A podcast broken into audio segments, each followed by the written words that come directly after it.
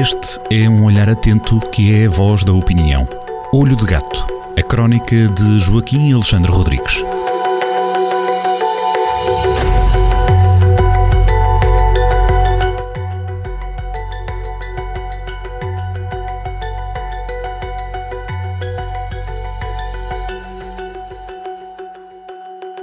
Sejam muito bem-vindos a uma nova crónica assinada por Joaquim Alexandre Rodrigues na Rádio Jornal do Centro. Jornal do Centro que está nas bancas, edição 9, número 950, número redondo para ler com muita atenção, até porque na última página há a crónica habitual de Joaquim Alexandre Rodrigues e hoje, Joaquim, vamos sentar e abanar, é isto? É, é, é exatamente o estado em que estamos. Estamos sentados e abanados. Uh, eu devo dizer que contava eh, esta semana dedicar-me eh, a brincar, a fazer uma, crónica eh, na brincadeira, a propósito de, uma data que foi anunciada por, por o ministro João Galamba para a inauguração da linha da Beira Alta.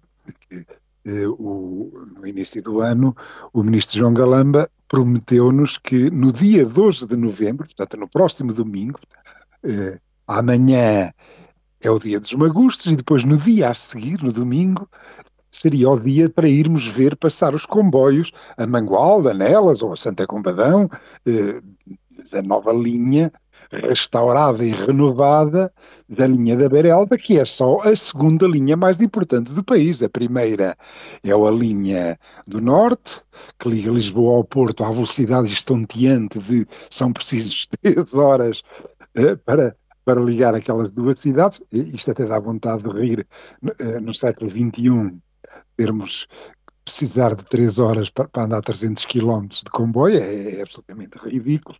Depois de se lá ter gasto tanto dinheiro a renovar a linha do Norte, e agora na linha de Beira Alta seria, segundo a promessa do Ministro, seria a 2 de novembro e afinal, eh, como se costuma agora dizer, só que não, não, não vai ser nada. Isto é, nem interessa muito estar a, a, criticar o ministro João Galamba por várias razões, eh, incluindo a circunstância em que está neste momento o governo e ele próprio, não é nada disso. Era, isso era o que eu pretendia fazer antes de, de se conhecer toda a envolvente eh, desta semana. Já lá vamos a esse assunto. E além do mais, João Galamba acreditou eh, nos bois eh, de uma empresa pública chamada Infraestruturas de Portugal, que é uma pouca vergonha. Eh, só, só um pequeno dado para a reflexão do, dos nossos ouvintes, uh, que, é o, que, que foi que eu ouvi a um jornalista do público chamado João Cipriano, que é um especialista em ferrovia. Isto é, há de ser uma pessoa bastante deprimida, já que a nossa ferrovia, os nossos caminhos de ferro, os nossos comboios, do norte a sul, é tudo eh, um panorama deprimente. Mas ele deu-se ao trabalho de fazer algum. foi aos arquivos e, e viu que entre outubro de 1878 e agosto de 1882, portanto, nestes 46 meses do século XIX, em que a tecnologia disponível era, a saber, músculo, músculo do, dos trabalhadores, picaretas, pás e, e pólvora, dinamite. E com estas ferramentas, com esta tecnologia, em 46 meses, foi feita uma linha nova de raiz entre a Figueira da Foz e Vilar Formoso. Não é entre a Pampilhosa e Vilar Formoso, é entre a Figueira da Foz e Vilar Formoso. 46 meses. Agora, numas obras que não são de raiz, já lá está, o, o leito da, da ferrovia está lá, está tudo, já está tudo, as pontes já lá estão, tudo já lá está.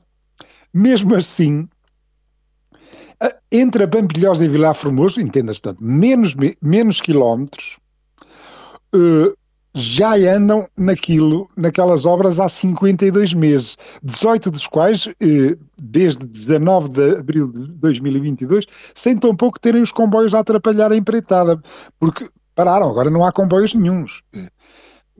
52 eh, meses, isto é, o século XIX, no século XIX, está a ganhar ao século XXI.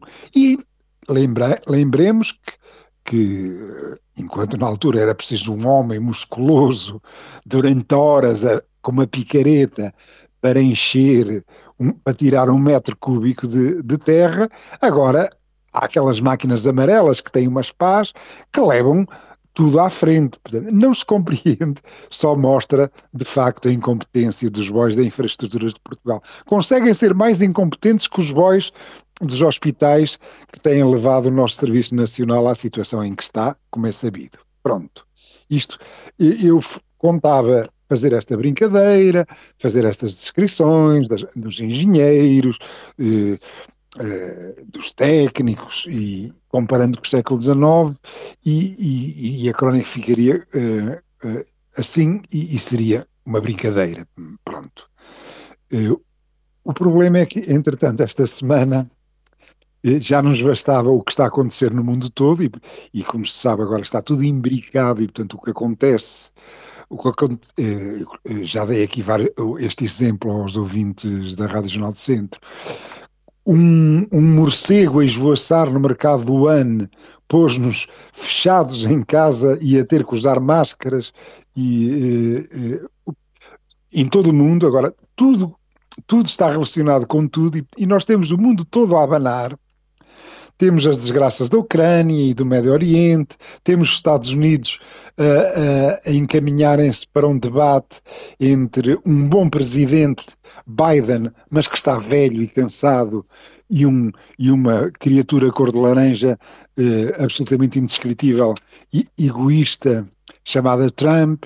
Temos no Kremlin um, um, um kleptocrata mafioso Uh, uh, temos uh, à frente da China um autoritário que já conseguiu avariar a economia chinesa, que neste momento está também em, em sarilhos e com, com uma taxa de desemprego jovem na casa dos 20%.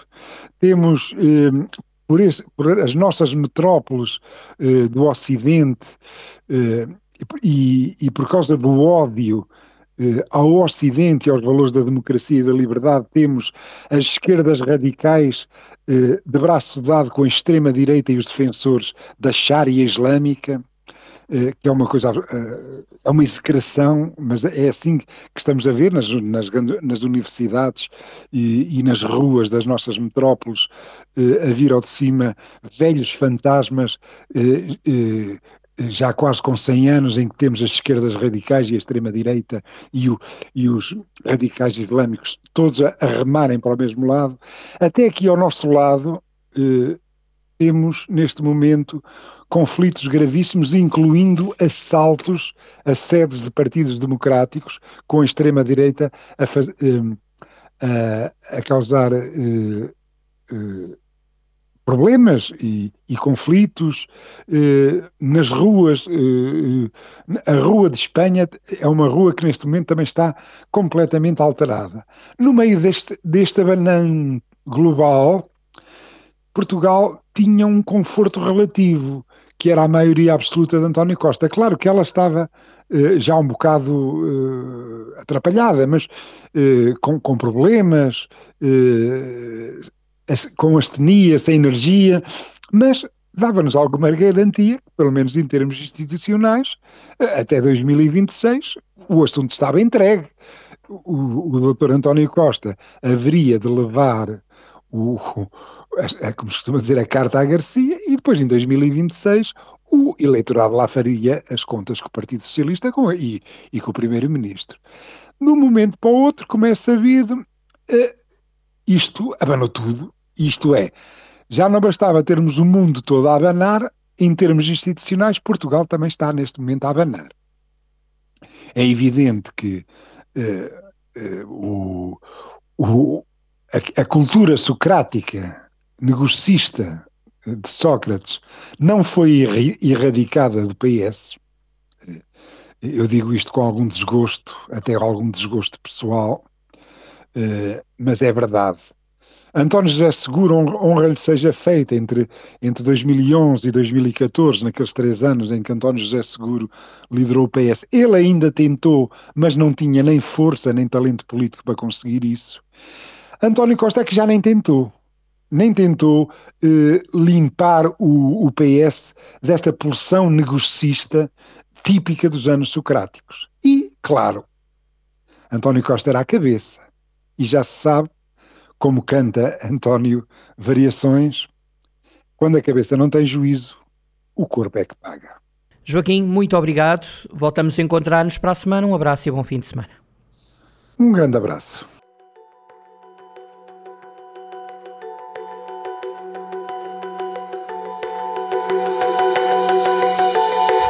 Olho de Gato, a crónica de Joaquim Alexandre Rodrigues, na rádio às sextas-feiras, com repetição nas manhãs de domingo e sempre no digital em jornaldocentro.pt.